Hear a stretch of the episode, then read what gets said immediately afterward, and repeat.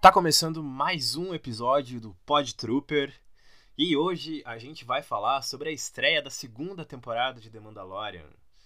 Eu tava pensando se eu faria um episódio por semana com uma review de cada episódio, confesso que eu tava desistindo da ideia, achando que poderia ficar um pouco pedante, assim, falar sobre cada episódio, ao invés de fazer um, um episódio só do Pod Trooper falando sobre a temporada inteira lá no final. Mas daí né, vem esse primeiro episódio da segunda temporada chutando a porta, literalmente.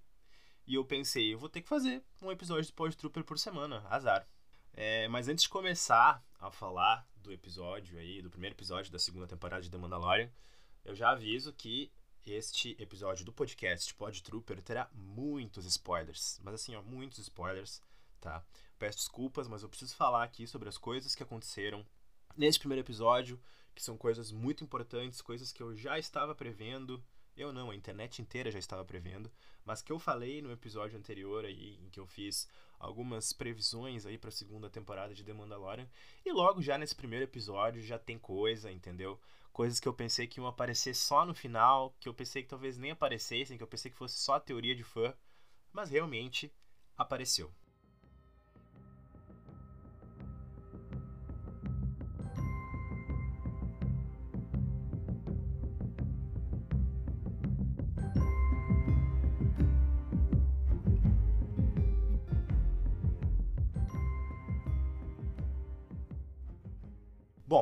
Episódio começa exatamente de onde parou a primeira temporada, né? O Mando precisa levar o Baby Yoda pro povo dele.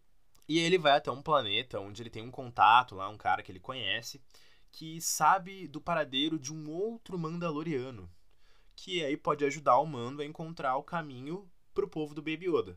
Né? Porque vocês lembram que é, os Mandalorianos que estavam lá lá naquele planeta em Navarro, aquele planeta uh, onde o Mando aparece na primeira temporada, eles foram praticamente todos mortos, né? Só sobrou a, a Ferreira. E o Mando vai atrás aí desse contato aí que o cara sabe que existe um outro Mandaloriano aí perdido na galáxia.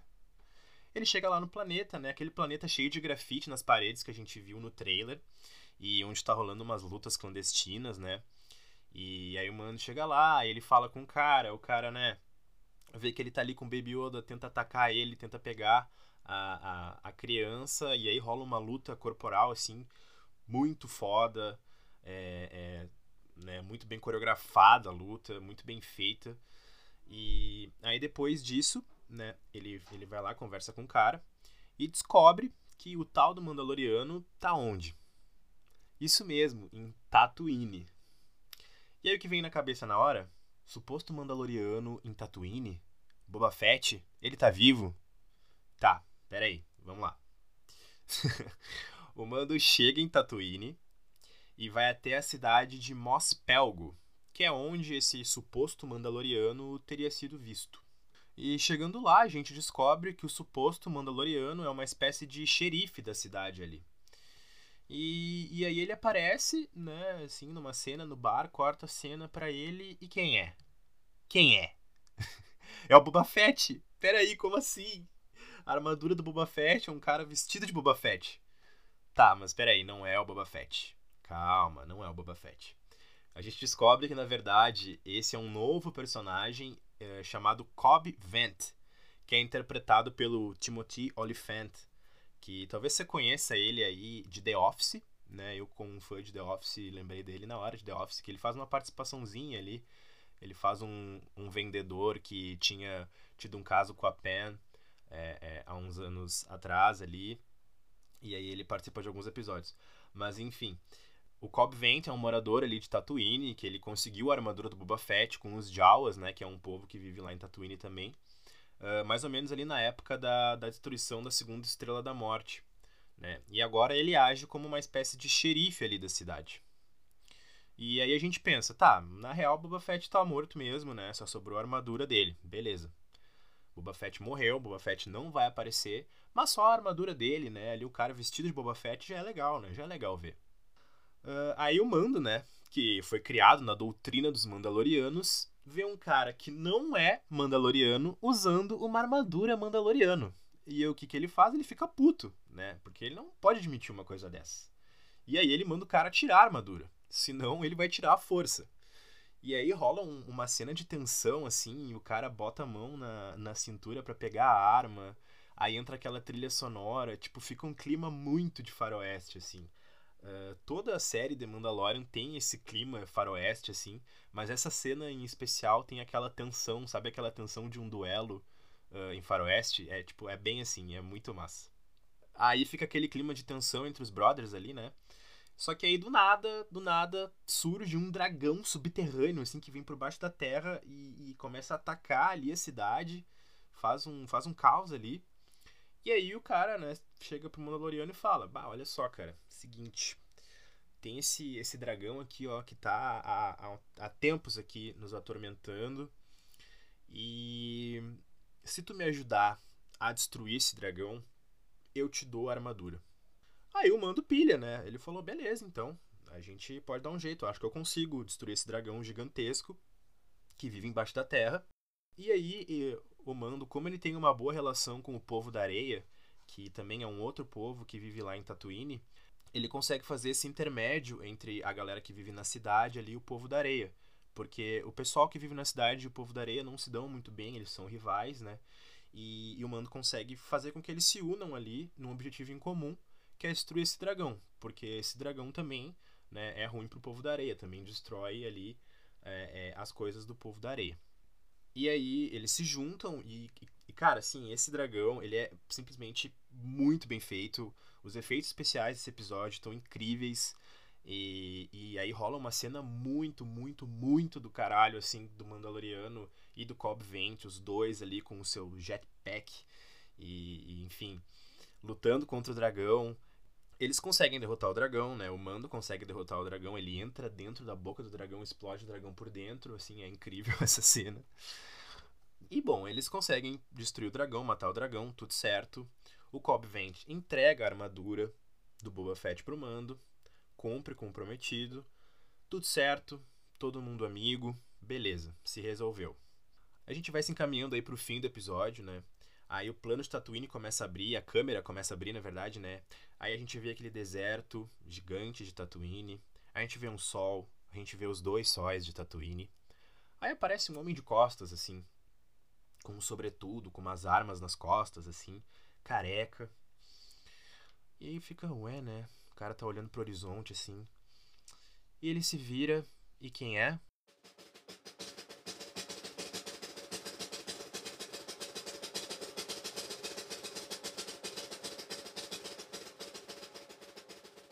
Sim, é o Boba Fett.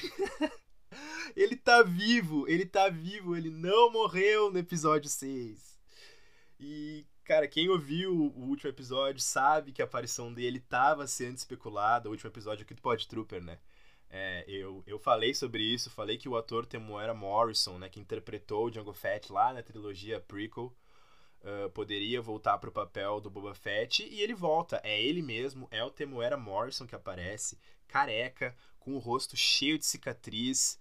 Então a gente vê que ele não morreu no episódio 6, o Retorno de Jedi, porque quem lembra, né, o Boba Fett ele cai dentro do posto de Sarlacc e teoricamente ele teria morrido ali.